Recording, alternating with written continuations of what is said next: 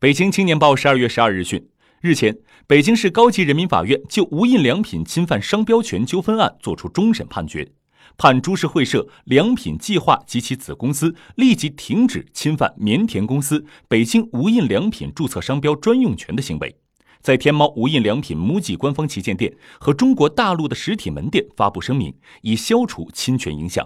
并赔偿经济损失五十万元及合理开支十二点六万余元。